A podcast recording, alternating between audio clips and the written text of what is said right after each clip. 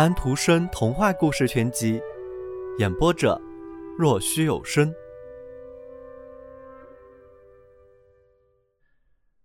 很长的时间过去了，他空空的躺在一个角落里。接着发生了这样的事。是的，到底是发生在出航的时候，还是在归程的时候？瓶子知道的不确切。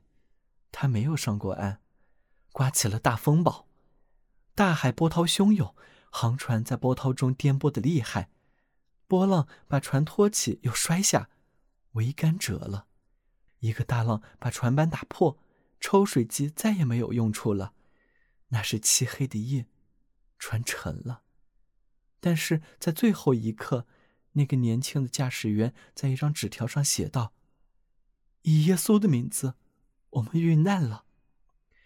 他写下了他的新娘的名字、自己的和船的名字，把纸条塞进一个立在旁边的空瓶中，把它塞得紧紧的，把瓶子抛进了波涛汹涌的大海。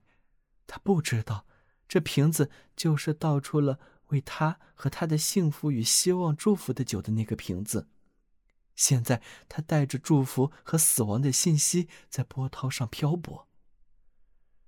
船沉了，全体船员也沉了，瓶子像只鸟在飞。要知道，它是有心的，里面有一封情人的信。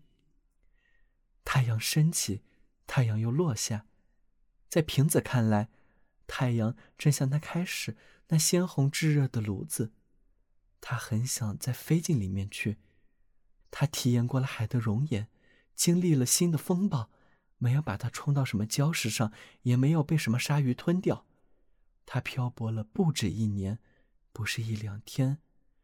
时而向北，时而向南，全看水流把它往哪里带。此外，它倒是自己主宰自己，不过这也会使人厌倦的。那片写了字的纸，新郎对新娘的最后道别，若是到了收信人的手中的话。只会带来悲哀。可是那双手，那双那天在订婚的日子里，在树林里，在新鲜的草荫上摊开餐布、白的闪闪发光的手，又在何处呢？是啊，那个国家在哪里？距离最近的国家又是哪一个？瓶子不知道。它飘啊飘，最后它也厌烦再飘下去了。那不是他的决定。但是他依旧在飘，一直到他终于到达一个国家，一个异国。